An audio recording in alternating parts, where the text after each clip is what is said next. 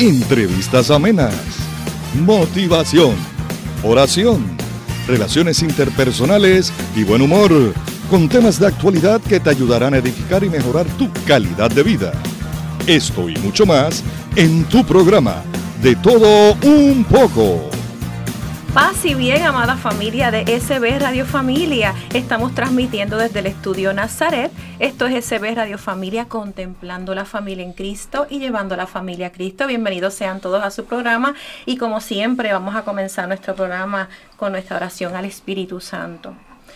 Oh Espíritu Santo, amor del Padre y del Hijo, inspírame siempre lo que debo pensar, lo que debo decir, cómo debo decirlo lo que debo callar, lo que debo escribir, cómo debo actuar, lo que debo hacer para procurar tu gloria en bien de las almas y de mi propia santificación. Espíritu Santo, ilumina mi entendimiento y fortifica mi voluntad. Dame agudeza para entender, capacidad para retener, método y facultad para aprender, sutileza para interpretar, gracia y eficacia para hablar. Dame acierto para empezar, dirección al progresar y perfección en el acabar. Amén. Le damos gracias a Dios por otro día más que nos permite estar en, con todos ustedes. Y hoy tenemos un programa súper especial. Tenemos unos invitados muy especiales. Tenemos a nuestro padre y pastor, Padre Willy Peña. Padre Willy, bienvenido. Muchas gracias. Un placer estar aquí con ustedes tenemos a nuestro hermano Luis Irizarri. Bienvenido, Luis. Saludos, un gran placer siempre para mí también compartir. Y nuestro invitado de gala tenemos directamente desde la Orquesta Sinfónica de Puerto Rico a su director asociado, el maestro Rafael Enrique Irizarri. Bienvenido, maestro. Y el maestro Irizarri se haya profundamente honrado de poder comparecer ante estos micrófonos y además de honrado se siente minúsculo al lado del padre Willy. Oh, es una persona de la que hay muchas cosas muy buenas que decir, sin duda. Así que gracias a todos por recibir mi padre, por supuesto. Y estoy segura que él va a decir lo mismo de usted. Es un honor inconmensurable, padre. Muchas gracias. Gracias. Maestro cuéntenos, cuéntenos un poquito de cómo fue, cómo fue que usted comenzó en su trayectoria como músico hasta llegar a la orquesta sinfónica. ¿Cómo, ¿Cómo se dio eso? Cuando todavía un adolescente, un niño de escuela elemental podía caminar a la escuela desde su casa en este país, yo tarareaba un disco de marchas que mi padre había comprado en 1967. Todavía está ese disco en casa. Eh, la firma Decca, la firma disquera Decca en Londres estaba promoviendo el nuevo sistema estereofónico fase 4.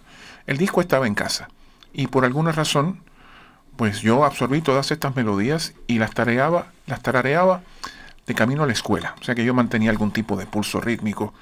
Y ahí empieza, pues por decirlo así, una a ingresar a mi mente algún tipo de información musical. En el año de 1972 ingreso a la Escuela Libre de Música y hasta el sol de hoy. ¿Cuántos años lleva la orquesta? Vinculado a la Orquesta Sinfónica de Puerto Rico llevo 36 años. ¿Y como músico? Bueno, yo anoto como el, comienzo ya de una, si le podemos llamar carrera musical, el día que recibí un primer chequecito por tocar para alguien. Fue precisamente en el pueblo de Carolina que se me pidió que fuese a tocar un, un evento para una de las iglesias de la localidad y cuando terminó el concierto mi padre me lleva al concierto. Se me acerca el reverendo y me da un chequecito de 50 dólares. Eso fue en 1976. Así que yo jamás esperaba que me fueran a, pagar nada, que yo era un mocoso insolente. Pero pues eh, ahí empezó todo. ¿Qué instrumento usted eh, tocaba? ¿O toca? Porque me imagino que todavía... Sí, todavía la, disciplina la ha hecho de menos. Eh, reseñaba el otro día eh, la melancolía de no poder regresar como instrumentista a tocar en la sinfónica con las luces que ocupan las sillas de la orquesta en estos momentos, pero lo único inevitable en la vida es el cambio. Así que he estado ahí y sigo practicando la trompa francesa porque echo de menos es una disciplina fisiológica, por supuesto, pero también es una disciplina mental.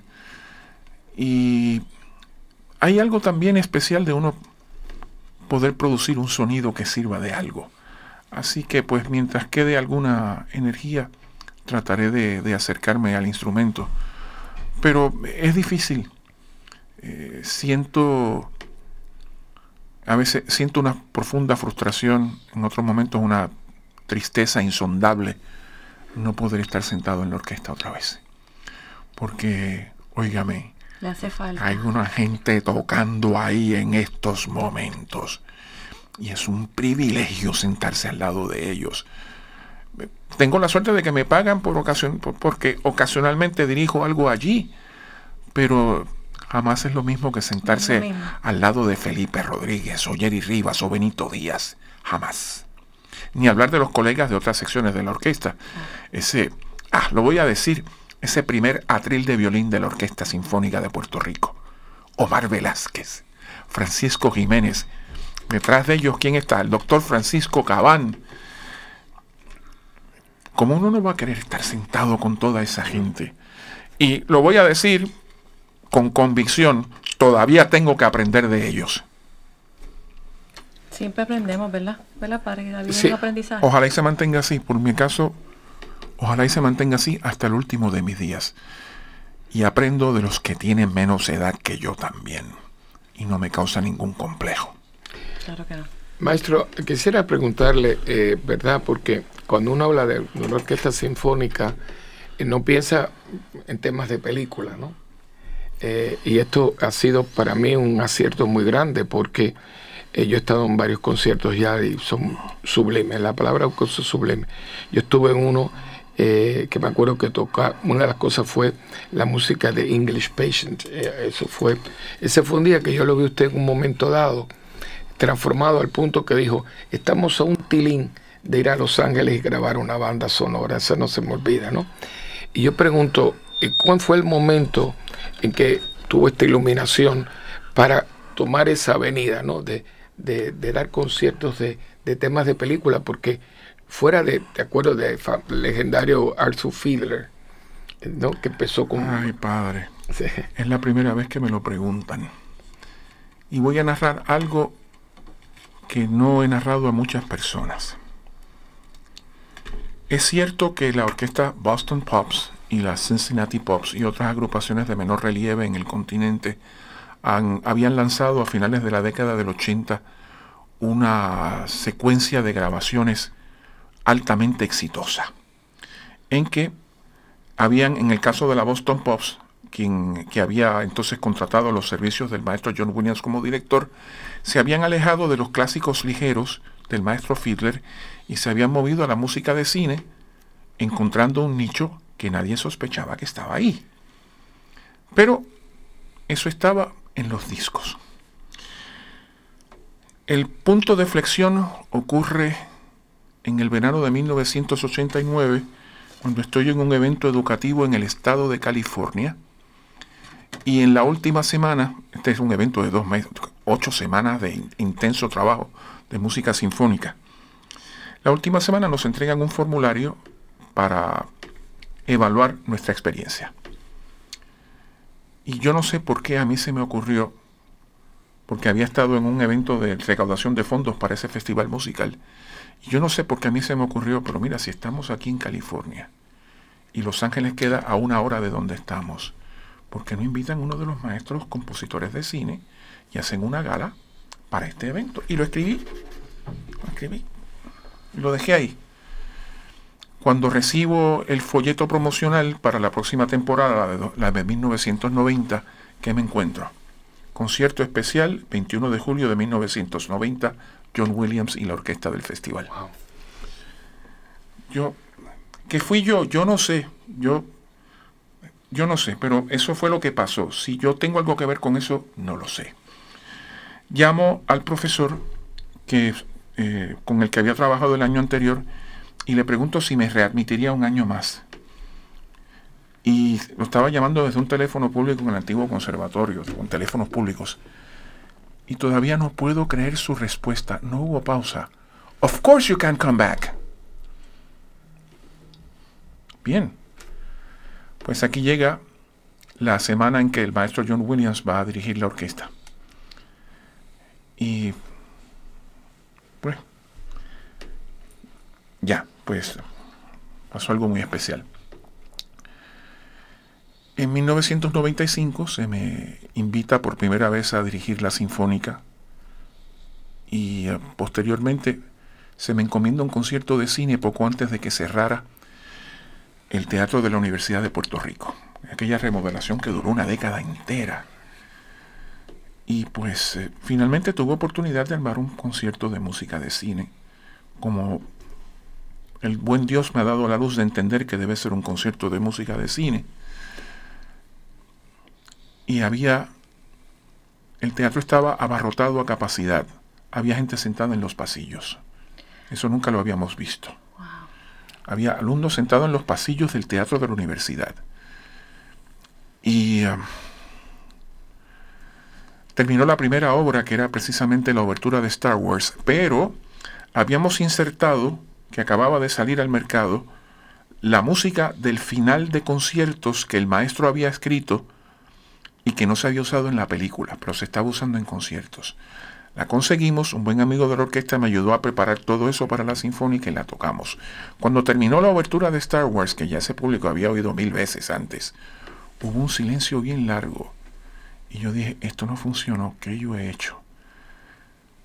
Y ese silencio estuvo seguido de un estallido de aplausos como raras veces he oído en este país. Por supuesto, no se equivoque nadie, los aplausos no eran para mí, eran para la música. Y ahí fue que empezó.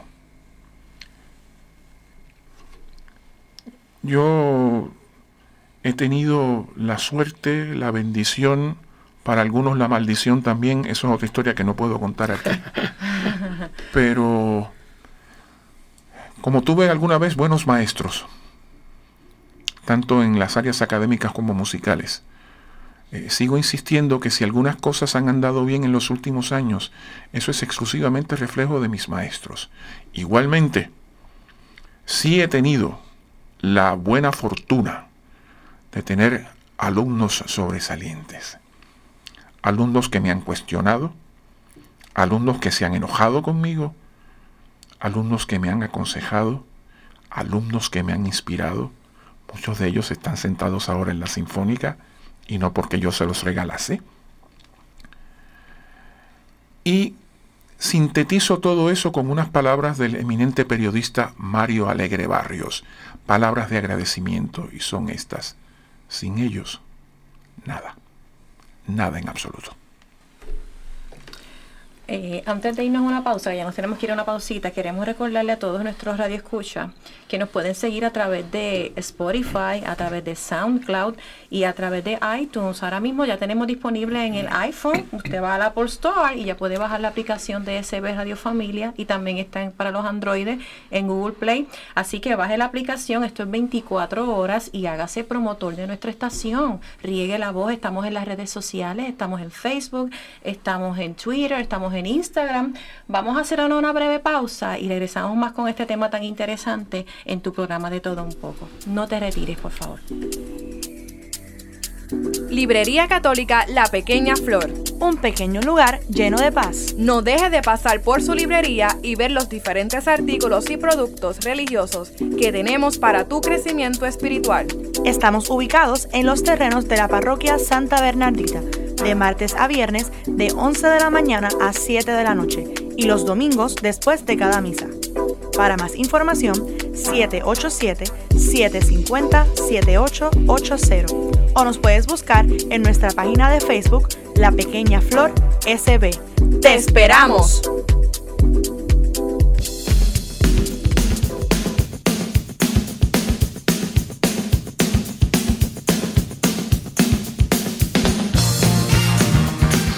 En tu programa de todo un poco, en este conversatorio con Padre Willy, con el maestro Rafael Irizarri. También tenemos a, Luis Irizarri con nosotros. Luis, ¿tienes alguna Claro, yo quería, sí, yo quiero compartir, y es que pues tenemos al maestro Irizarri en nuestra, en nuestra estación haciendo esta entrevista porque pues tuvimos el privilegio de tenerlo como eh, recurso en nuestro evento del desayuno oración.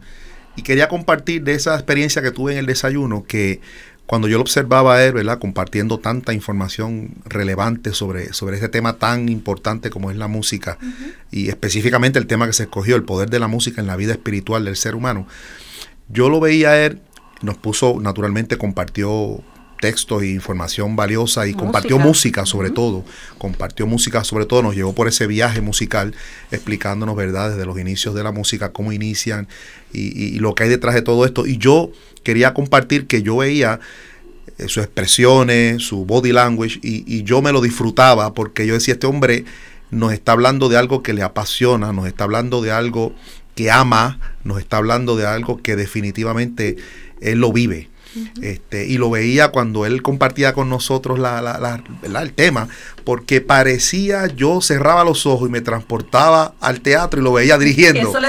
y lo veía dirigiendo lo que se escuchaba. Y yo digo, mira, y, es, muy, es muy cierto, o sea, tú tienes que, hacerlo con pasión, hacerlo con amor, hacerlo con entrega, amar lo que hace porque no hay otra forma de ser exitoso en esto si no es así. Y él nos dio una, nos demostró, ¿verdad? Nos dio cátedra en eso. Aunque seas un barrendero, pero hacerlo con Y era un audio grabado, o sea, él no estaba en vivo dirigiendo, pero parecía que lo estaba haciendo en ese momento. Y eso a mí me, impactó y, me, me, trajo mensajes, ¿no? Siempre uno tiene que buscar todos estos mensajes que vienen detrás de lo que está pasando, porque hay un propósito, todo tiene que ser con propósito. Mira, una cosa que, yo, eh, a mí me, me impresionó mucho fue, eh, habíamos 200 personas más o menos en el salón. Yo creo que yo no he estado en todos los eh, desayunos de oración porque a veces he estado fuera grabando o en misión, y, pero muchísimo.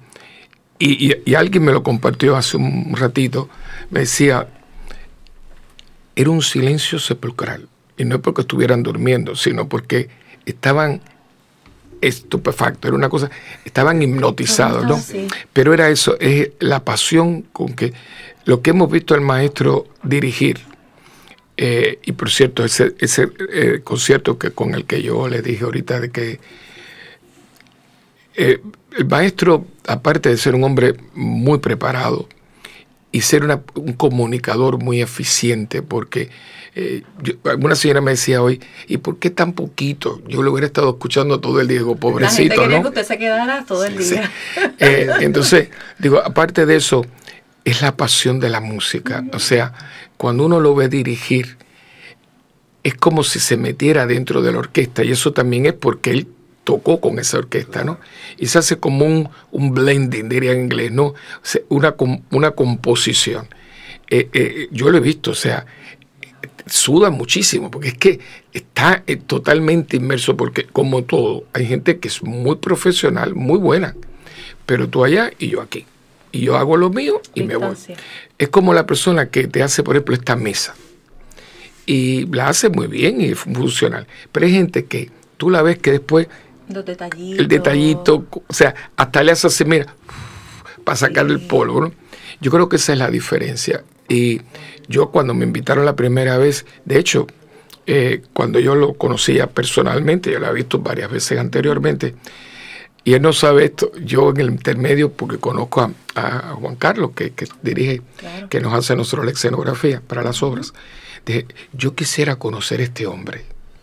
Yo quiero conocer a este hombre porque a mí me fascinó. Eh, y entonces después tuve la, la gracia y la bendición de conocerlo. Y yo creo que, por eso yo quiero traérselos, porque creo que necesitamos personas que nos inspiren. Una de las cosas que yo siempre estoy, me, duele mucho, que yo creo que mucha gente, no todas, pero un grupo, ya no tienen orgullo en lo que hace. Todo se ha materializado. Hago esto, dame cheque, me voy. Pero entonces tú ves que si hice, si hice, esto, dejé las cosas en el piso, recógela. Que haz un trabajo limpio y ver una persona que, que, lo hace con pasión, a mí eso me toca porque... Exactamente, o sea, que es una cosa que para mí es una lucha. Si lo vas a hacer, hazlo bien. Si no, mejor no lo hagas. Si no, no lo hagas. O sea, entonces estamos viendo un hombre que hace música. La música está en una partitura, pero le toca a una orquesta con un buen director hacerla salir. Y se puede escuchar buena música, pero hay música que te toca la fibra del corazón. Y yo creo que el maestro Irizarry tiene un sedón. Y para mí haberlo traído y que la gente lo disfrutara, al punto que a mí nunca me habían felicitado tantas veces como hoy. Gracias, Padre. Digo, no, gracias al maestro que aceptó la invitación. Y creo que lo que hemos visto también es una invitación a todos, porque yo creo que hemos caído en lo peor que uno puede caer, en la mediocridad. Yo creo que a nivel de cura, de sacerdote, si a mí me ponen un pecador y un mediocre, yo me quedo con el pecador. Porque en el pecador todavía hay vida. Vida para pecar, pero tiene vida. El mediocre está ahí. Eh, yo le llamo la gente que son como de todos los postres, el hielo, la gelatina, no tiene forma. ¿Cuál es la forma que adquiere? Donde tú lo pongas, si es redondo, si es cuadrado. Y hay gente que es gelatina, no tiene, no tiene forma. Y la persona que, que se define, que tiene pasión, toma forma. Por eso, gente que te quiere, gente que te aborrece, pero como decía mi abuelo gallego, decía, hijo, que hablen bien o que hablen mal, pero, que, hable, que hable, ¿no? Eh, porque eso significa que todavía vales algo. Cuando nadie te hable de ti es que ya tú ni, saben que estás vivo. Y creo que lo que nosotros pudimos ver hoy, ver a un hombre dirigiendo una orquesta sin tener la orquesta presente. Eso, eh, eso fue lo que. En un momento él estaba dirigiendo, yo lo vi prácticamente, digo, pero claro, yo lo he visto, digo, bueno, esto, es quién es, ¿no? Yo no me podría eh, imaginar al profesor sin todo esto, porque esto es, ¿no? Y él ama la música, y no solamente la música, sino lo que la música hace.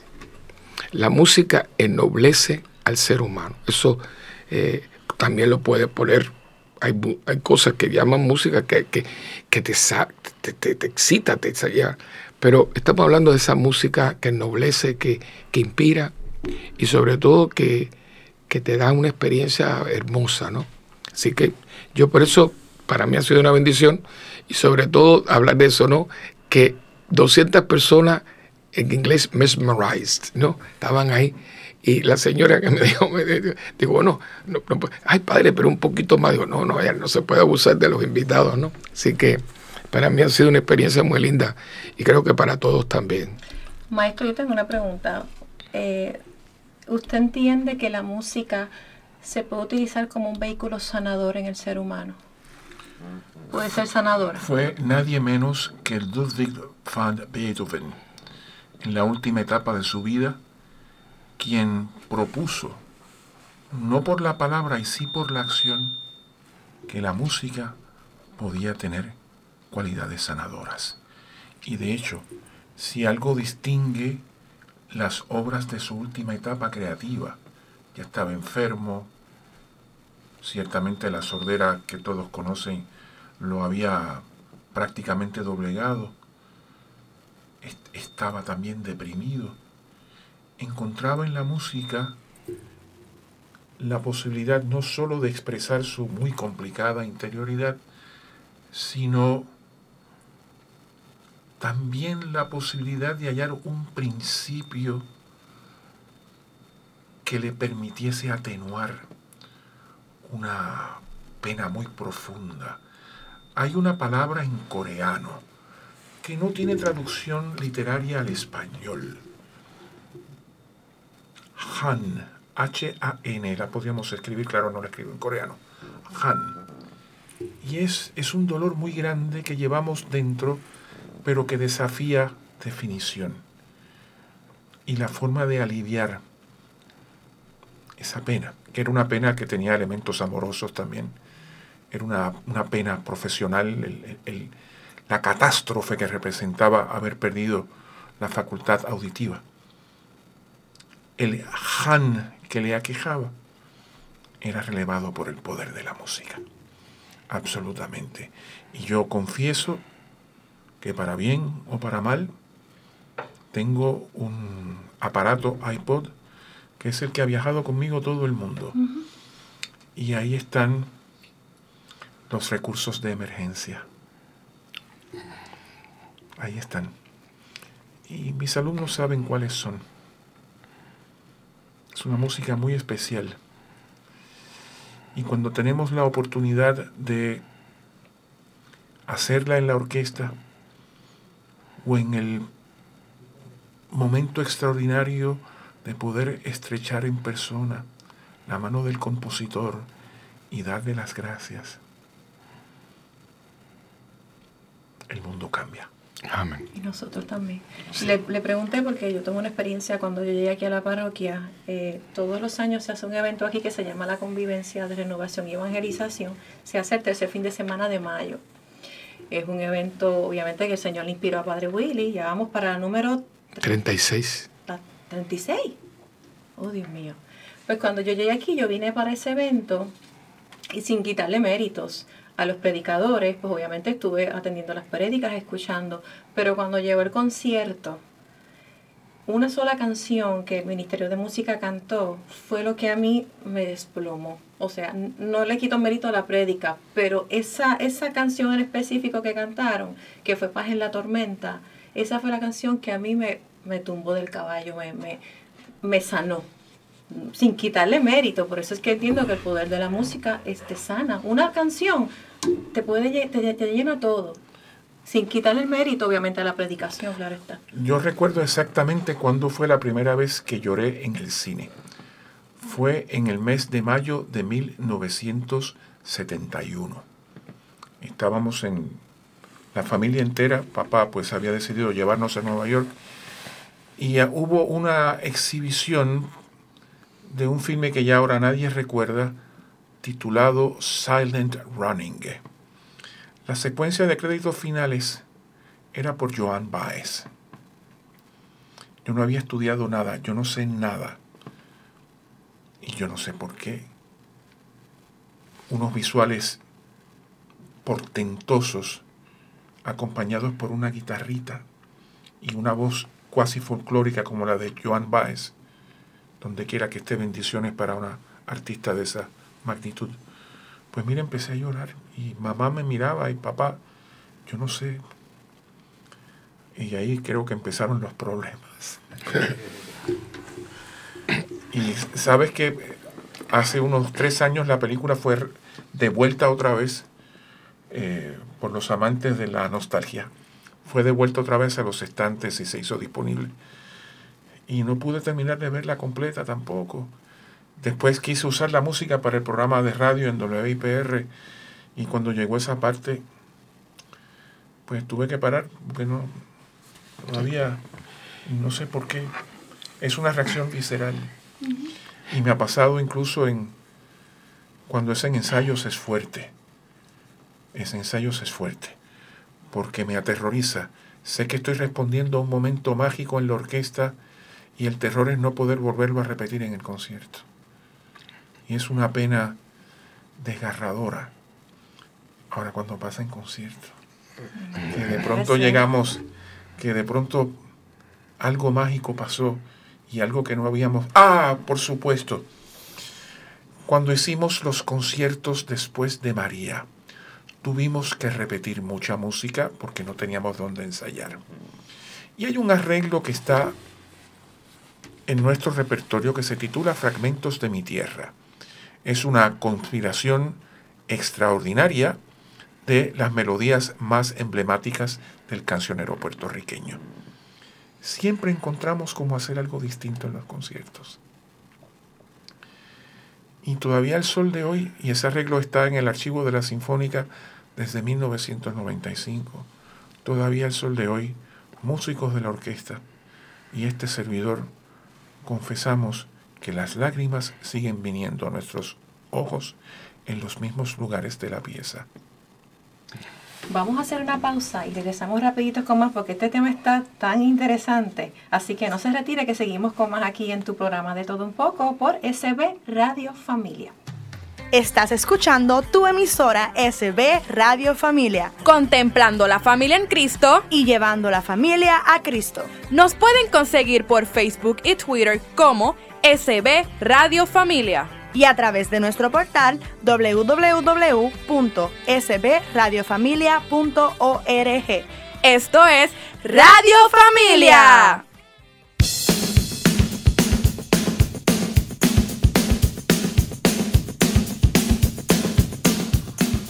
Y seguimos aquí en tu programa de todo un poco. Amigo, amiga que nos escucha, hágase amigo de CB Radio Familia y ayúdenos a continuar con esta gran misión. Con su donativo podemos seguir eh, llevando programación edificante, programación variada. Mire, tenemos el programa de Hombres de Valor, que es para los caballeros. Tenemos a Soy Mujer, para las damas. Tenemos Cenando en Familia. Tenemos el programa Porque Somos Católicos con Adrián y Michael. Próximamente vamos a tener a Luis de regreso con el desayuno de oración, tenemos cenando en familia, tenemos enseñanzas de Jesús para chicos y grandes. O sea que usted tiene aquí una gama de variedad para toda la familia. Usted puede contribuir con nosotros a través de su ATH móvil al 787-363-8202 si nos envía su donativo o si nos visita en la Pequeña Flor, pues también nos puede hacer un chequecito a nombre de CB Radio Familia y contribuye con nosotros. Tenemos la parroquia que tiene las misas de lunes a sábado a las 7, domingo a las 8 y a las 11 y nuestra capilla de oración perpetua que está abierta 24/7 que la vamos a reinaugurar ahora próximamente porque se le hicieron unos arreglos y quedó maravillosa. Así que dese la vuelta por acá, hágase promotor para que nosotros podamos seguir abriendo puertas para Cristo. Luis, tienes una pregunta, ¿verdad? Sí, yo me colé en tu programa hoy, es que lo hice a propósito porque no podía perderme la oportunidad. No estás colado. De, tener, ¿verdad? El, micrófono al profesor Irizarri. Quería hacerle una pregunta. Sé que usted tiene un programa que resalta la música de cine, ¿correcto? Es así en la emisora pública de Puerto Rico, WIPR Alegro 91. Banda sonora. Ese es el título del programa, gracias por la sintonía. Entonces, el padre lo oye. Ah, el padre lo escucha. ¿Qué día, ¿qué día es, maestro? jueves 7 de la noche y después a medianoche, la mejor hora para escucharlo, y los sábados a las 10 de la noche. Entonces yo tenía una pregunta. Eh, ¿Existen diferencias entre la música que se compone o que se prepara para cine versus la música que, se prepara, digamos, para un concierto? O sea, ¿hay diferencias? ¿Existe alguna? Por la función, por supuesto que sí. La música de cine pertenece al rango de música que clasificamos como incidental. Por lo tanto, debe idóneamente responder a lo que se ve en pantalla. El compositor de obras, digamos, más concretas o absolutas, reacciona estrictamente a su intuición musical. Ahora, hay ciertas obras del repertorio de las llamadas obras absolutas que por la naturaleza de su idioma, tanto melódico como instrumental, pueden ser adheridas a una representación de imágenes. Entre las más famosas, el poema tonal titulado El Moldava, del compositor checo Pedrich Metana se trata de un río que va discurriendo por diversas localidades en la geografía de la República Checa. La obra está tan hermosamente dispuesta en su estructura que un buen montaje de imágenes sobre estas regiones de la República Checa hace o brinda la impresión de que la, la música fue compuesta para acompañar imágenes. Así que, en principio, la diferencia existe. Ahora, permítame entonces amarrar completo el argumento. Se constata un fenómeno desde la década de 1970. Mucha música para cine ha encontrado vida propia en los teatros de música sinfónica. Es cierto que el cine ha tenido un impacto enorme como fenómeno cultural, pero lo que no debe descartarse es que la calidad de música que se ha estado componiendo para el cine, particularmente desde la década del 70 hacia acá, es una muy alta. Y eso justifica el que haya encontrado esta vida propia, porque aunque no debemos equipararla con la herencia de los grandes maestros, tampoco debe ser menospreciada por no pertenecer al gran canon europeo. Cada cosa en su lugar cada cosa respetada y admirada en su contexto. Jamás podemos comparar, y él no lo permitiría, a John Williams con Beethoven, con Tchaikovsky, con Mahler, con Strauss. Pero ambos, todos esos artistas que he mencionado y el maestro Williams pertenecen a un continuum histórico e ignorar eso es irresponsable. Es un continuum en el desarrollo de un lenguaje para el uso de los instrumentos de la orquesta, en el desarrollo de una aplicación a la manera en que hacemos concordantes los sonidos en una armonía. Igualmente, la tensión entre un sonido discordante y un sonido que concuerde, que tenga ciertas cualidades. Todo eso puede ser ubicado en una misma línea, en una misma procesión de eventos y no debe descartarse. Lo único que no es honesto buscar equivalencias, solo entender cómo todos estos fenómenos ocurren partiendo desde unas coincidencias históricas. Nadie se tiene que ofender ni a ni menos todavía alarmar por eso. La música de Star Wars nos ha acompañado por 45 años. El hecho de que es así lo ha convertido en un referente permanente, es parte de nuestro archivo sonoro histórico, como sucede con las películas de Indiana Jones, como sucede con el inicio de la quinta sinfonía de Beethoven, Sol, Sol, Sol, Mi, un fa, fa, fa, re. Eso está ahí y todos lo reconocen. Yo sigo sin entender por qué se desatan estas ridículas guerras culturales. Es más, padre, a usted le va a gustar esto. ¿Cuál es la composición musical más difundida y más aclamada en la historia? El fantasma de la ópera de Sir Andrew Lloyd Webber, que al momento en que hablo ha tenido más de un billón de espectadores por toda la faz de la Tierra. Espectadores en escenarios. No puedo hablar de discos, no puedo hablar de grabaciones que la gente hace eh, espontáneamente. Ninguna obra musical ha tenido tal permanencia ninguna. Y desde la muerte de Giacomo Puccini, ningún compositor, ni uno solo, ha tenido el arraigo mundial que ha tenido Sir Andrew Lloyd Webber para el teatro lírico y para la música sinfónica. Y esa es la verdad. Y esa es la verdad. Y me indigno porque se dicen cosas por ahí que no se debieran decir partiendo de una actitud de que mi música es mejor que la tuya. Y si a ti no te gusta la mía, tú tienes un defecto intelectual. No podemos seguir viviendo de esas tontadas. ¿Te gusta más una cosa? Bien. ¿Te gusta más otra? Pues todavía mejor. Claro. Pero los hechos están ahí. Y a mí no me quedan 100 años de vida.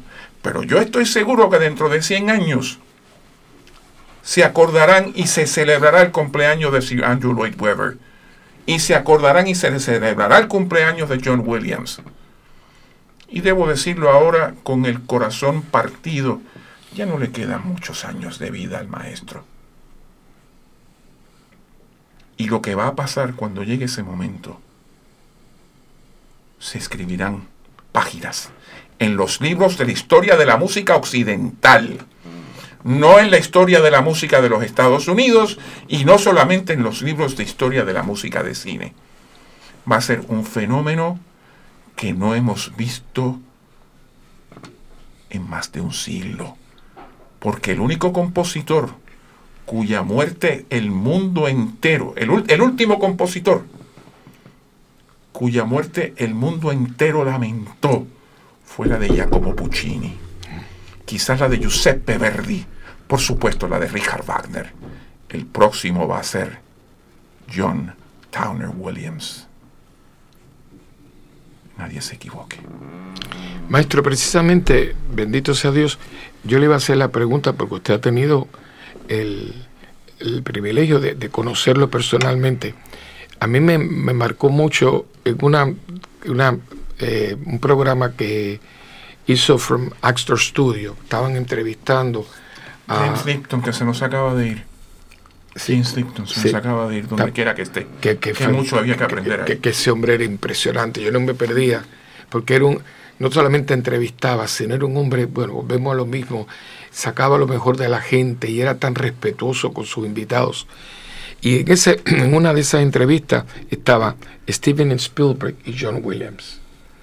Y era, era simpático, porque yo, Steven Spielberg es como eléctrico, ¿no? Y aquí estaba el, el, maestro John Williams, muy sencillo, pocas palabras, pero eh, eh, la, complementación de estos dos seres humanos eran amigos, tienen que, porque cómo uno interpretaba al otro, y es lo bonito de alguna buena amistad, ¿no? No significa que somos iguales. John Williams pone poesía a mis filmes. Ese es Steven Spielberg. Pues yo le quería, ¿verdad? Su impresión cuando lo conoce a, John Williams. ¿Cuándo fue que lo conoció? Tuve el privilegio de, el honor, la bendición, todos, todos los sinónimos que quepan ahí, de estrechar la mano del maestro por primera vez el 19 eh, de julio de 1990, cerca de las 12 del mediodía. Ah. Es un hombre muy bueno. Maestro, maestro, mire que... Gracias por su música, maestro. Entonces, él te inclina el rostro y te da las gracias a ti. A mí no me tiene que dar las gracias. ¿Y de dónde, y de dónde es usted, maestro? Yo soy de Puerto Rico. ¿Y qué te hace aquí? Bueno. Y... Uh,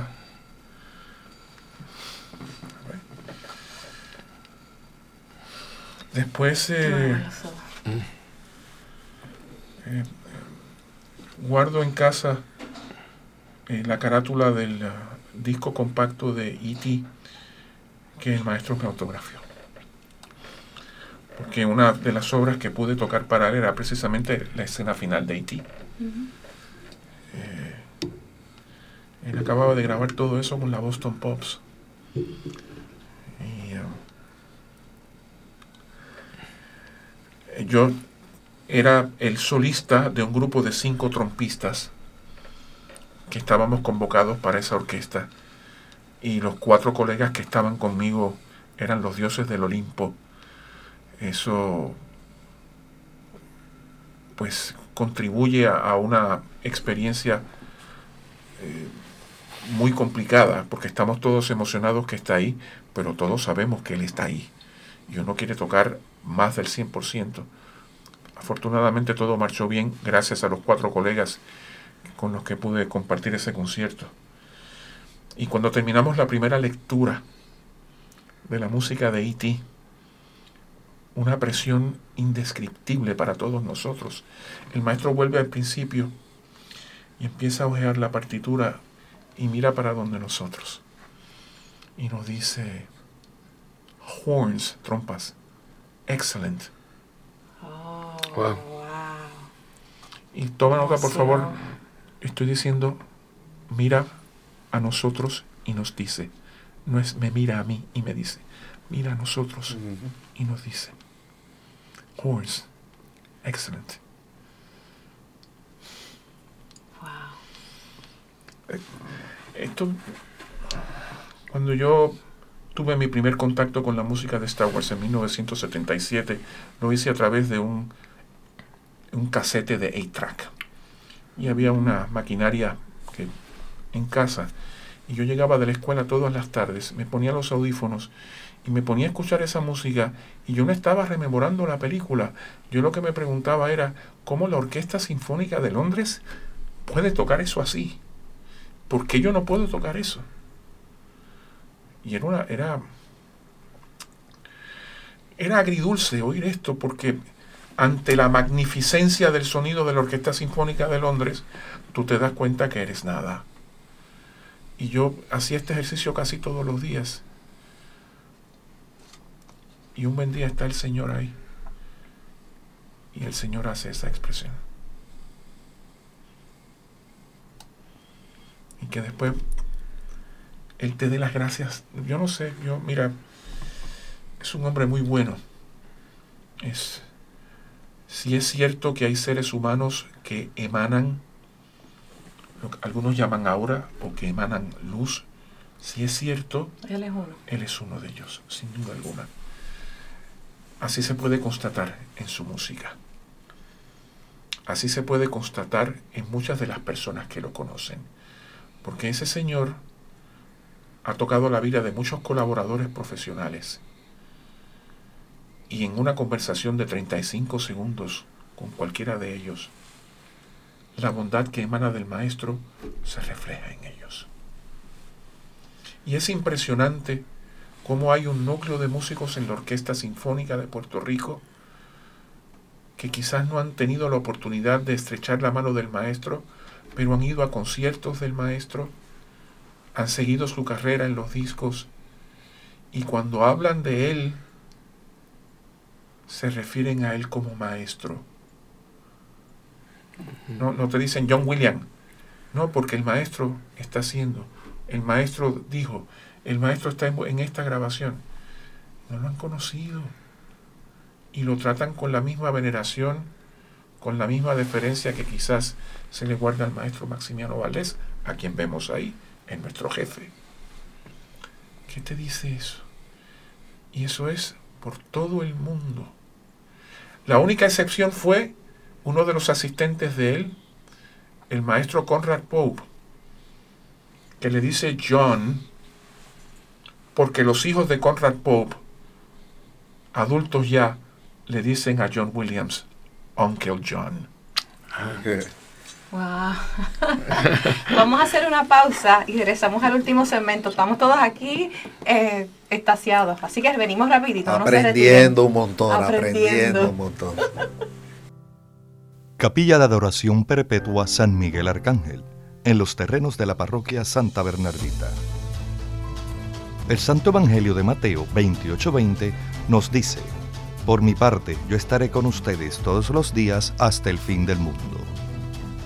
Aquí, en esta capilla, podemos estar con Cristo sacramentado expuesto 24 horas los 7 días de la semana.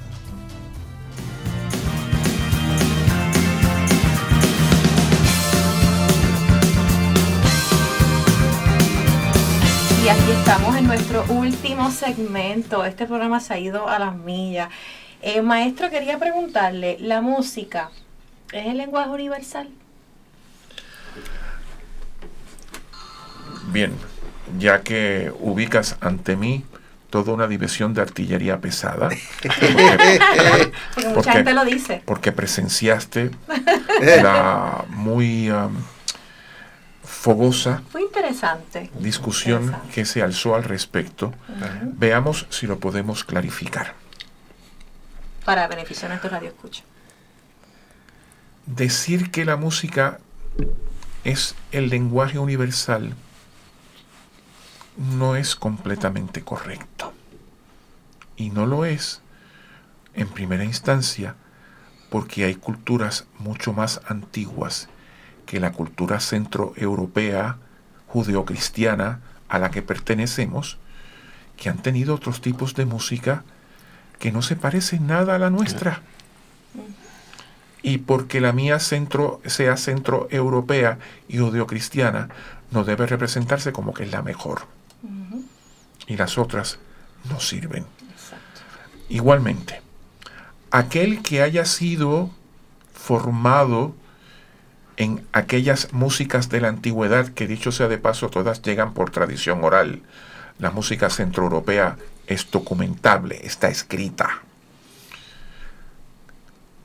Encontraría nuestra jerarquía de sonidos ajena a su experiencia y podría incluso hasta encontrarla desagradable. También tanto nos pasa a nosotros cuando somos expuestos a ciertos tipos de música no europea, donde la organización sonora y hasta los instrumentos utilizados resultan ajenos a nuestra experiencia. En el deseo de adelantar una agenda multicultural, para bien y para mal simultáneamente, se ha estado tratando de identificar una especie de igualdad o, digamos, crear nichos en que todas las músicas podrían tener la misma validez. Yo creo que esa es otra discusión, pero no puedo ceñirme a la idea de que música que no sea europea es inferior a la europea. Igualmente,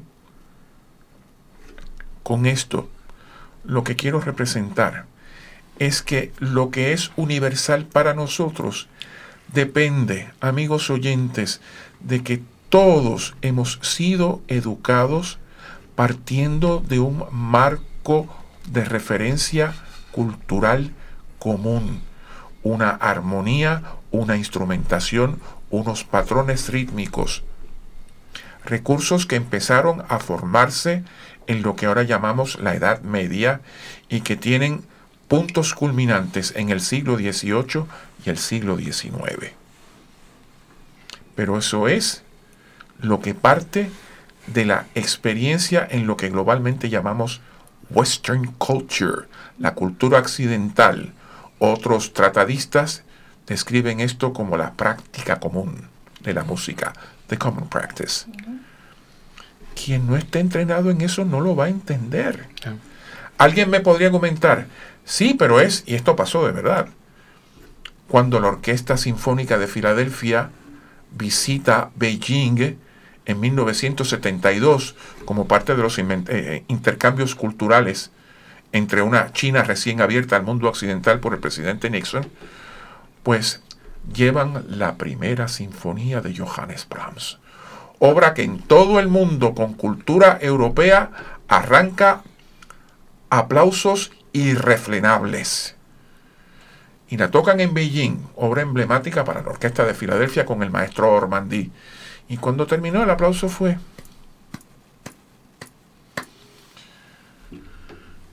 Alarma total en la orquesta, mayor alarma en el maestro Ormandy y en un momento de lucidez el maestro dice, saquen Stars and Stripes Forever, la marcha nacional de los Estados Unidos de América por John Philip Sousa. Y empieza, y aquello se cayó aquello se cayó, una ovación demencial. No me voy a encargar del comentario cínico que hizo el maestro Ormandy después, pero sí quiero hablar de su intuición como profesional de la música. En aquellos años todavía el canciller Mao vivía y por altavoces en toda la ciudad de Beijing, de Beijing tocaban marchas durante todo el día marchas patrióticas. Y ese público que estaba allí, que reconoció el pulso de marcha, el aire de marcha. Había un referente cultural común que no tenían con Brahms. Y ahí aplaudieron. Y ya esa es la comprobación. Nadie se tiene que alarmar. Dijo el, gran eh, musicólogo Alfred, no Albert, Alfred Einstein la música de Johann Sebastian Bach es para todos los hombres y para todos los tiempos. Sí, of course, Mr. Einstein. Para aquellos que la puedan entender. Por supuesto que sí. Y, y, aquí viene, y esto, aquí sí me puedo buscar un problema. El arte no es para todos, es para aquellos que lo puedan entender. Y yo me hago responsable de eso. Eso, yo oí decir una vez y me sonó bien bonito Cultura es igualdad. Sí, pero ¿de dónde parte la igualdad? Suena bonito, ¿verdad? Ah, estos, estos, eh, estos estribillos que se arrojan en, en momentos de mucho enardecimiento. No, no, no, no, no. El arte es para aquellos que lo puedan apreciar. Y hay que tomar una decisión consciente. Estoy de acuerdo. Ya. Padre, yo me hago responsable, esto no es culpa suya, ya está el disclaimer. No, yo voy a decir algo para unirme, para... Para, para, abonar, abonar. No, para meterme en un problema yo también. Eh, yo creo que eso es parte de la, de la verborrea del populismo actual. Eh, tienen frases, todas frases eh, ya acuñadas y, y, parte de ellas, no, el, el, arte es para todo, claro que es para todos, pero para el que lo sepa apreciar. Y hay personas que porque hay para todos, no les gusta y no la van a apreciar, o sea, es así. Entonces, yo siempre he dicho, lo bonito es que debe haber variedad. Pero parte del populismo es eso, o sea, esto es lo que es, y yo, yo decido que esto es así. Es como la gente hoy en día, que esto es aparte que no tiene nada que ver, pero es con la gente que la tolerancia, ¿no? Mira, tú, tú, tú eres muy intolerante, tú me, me estás diciendo, tú pero cuando yo digo mi opinión, entonces tú me atacas. O sea, tolerancia para mí pero no para ti. O sea, la tolerancia es para todos. Y queda el relativismo, padre, que nada está malo, nada es malo y nada es bueno. Sí, claro. Eh, por ahí viene mi querido Benedicto XVI, que nos ya lo hace rato, dice, cuidado con el relativismo, porque cuando tú relativizas todo no hay absolutos. Entonces es un caos. Porque lo que nos hace a todos poder entendernos es que hay algunos valores absolutos que en él es como cuando tú dices, vamos a hablar. Digo, bueno, antes de hablar, vamos a definir los términos. Porque si los términos, una cosa para ti y una cosa para mí, nunca vamos a llegar a ninguna conclusión.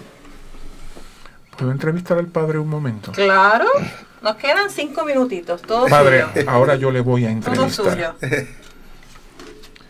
Durante los últimos 20 años, usted ha sido gestor de lo que es una, epopeya de logros artísticos, de contribuciones a nuestra calidad de vida, de la promoción de artistas jóvenes. Pero yo quiero ir al asunto de la música nada más. Porque le he oído, quienes le han entrevistado, pues naturalmente no, no tienen el trasfondo para ir sobre esto. Pero ahora yo le voy a preguntar a usted. Hábleme del impacto de algo como The Sound of Music o The Phantom of the Opera. El impacto para usted como persona sensible y además como hombre expuesto a las disciplinas teosóficas. ¿Qué, ¿Qué, representa para usted? Hay ciertos momentos, digamos, en The Phantom of the Opera, que son sublimes. Pero yo creo que usted los percibe diferente a mí. Hábleme de eso, padre, por favor. Bueno, eh, eso, eh, eh, tratar de poner en palabras, ¿verdad? sentimientos y emociones. por ejemplo, el, comienzo de, de Sound of Music, cuando María está en los Alpes y está con los brazos abiertos y es The hills are alive with the, sound, of, music. Yes, sir. Yo me sentía, o sea, para mí ese Dios, o sea, todo está vivo porque todo está en Dios. Eso yo por ahí iría todo lo demás. Bueno, estamos casi al final. Aprovechen estos minutitos, ya yo no voy a hablar, hablen ustedes. No, y yo solamente quiero darle, darle gracias a Dios por habernos puesto en el camino, primeramente por haber alguien invitado, porque todo esto comienza cuando me invitaron a un concierto con el maestro, por poder haber tenido la bendición de conocerlo y sobre todo por su bondad de haber aceptado la invitación. Todo esto comenzó, por, eso nunca deje de, de invitar y de favorecer a las personas, porque esto fue una invitación. Y mira todo lo que pasó de esa invitación. Y desde entonces yo voy a la Sinfónica, me he hecho amigos de la Sinfónica y todo lo demás. Ya miembro honorario. Eh, y entonces pues, pero sobre todo eh, yo considero, no tenemos una amistad, pero considero al maestro un amigo. porque Porque cuando alguien crea belleza, es amigo de todos, por crear belleza. Sobre todo su humildad. Eso es algo que yo he visto en él, su humildad. No es un director, eh, como diga yo, no es un pavo real que aquí llegue yo, yo soy el director. Es una persona muy humana y muy humilde y, y, acepta con humildad porque eso desde que lo vi no necesito tener una relación así parada, pero es que se ve su humildad, su sencillez. Papá y mamá. Tuve papá y mamá. Sus padres son, de verdad que hicieron un excelente trabajo con usted y, y, nos sentimos honrados y ojalá esperemos que se pueda repetir este en su casa. Ninguno de los directores de la Orquesta Sinfónica de Puerto Rico, ninguno, tiene derecho manifiesto ni derecho propietario de ese puesto. Tenemos un privilegio, tenemos una obligación, tenemos el deber de servir. Ninguno de nosotros es dueño de ese podio. Que esté muy claro y grábenlo para que me citen. Y sé por qué lo estoy diciendo. Yo no tengo derecho de estar allí, ningún derecho. Yo lo que he tenido es el privilegio de que se me designase. Y mediante esa designación servir a Puerto Rico. Amén. de eso se trata. No sirve para vivir. Así que le damos las gracias, maestro, de verdad. Ha sido un honor, un privilegio para todos los que estamos aquí, ¿verdad? Para nuestra comunidad. Este es su casa, cuando usted quiera venir, ya usted sabe que, que las puertas de aquí están abiertas, nos sentimos muy honrados con su presencia. Le damos las gracias a Dios por permitirnos esta oportunidad. Así que nos despedimos hasta una próxima ocasión, hermanos, que la presencia de Dios siempre esté presente en sus corazones. Muchas bendiciones.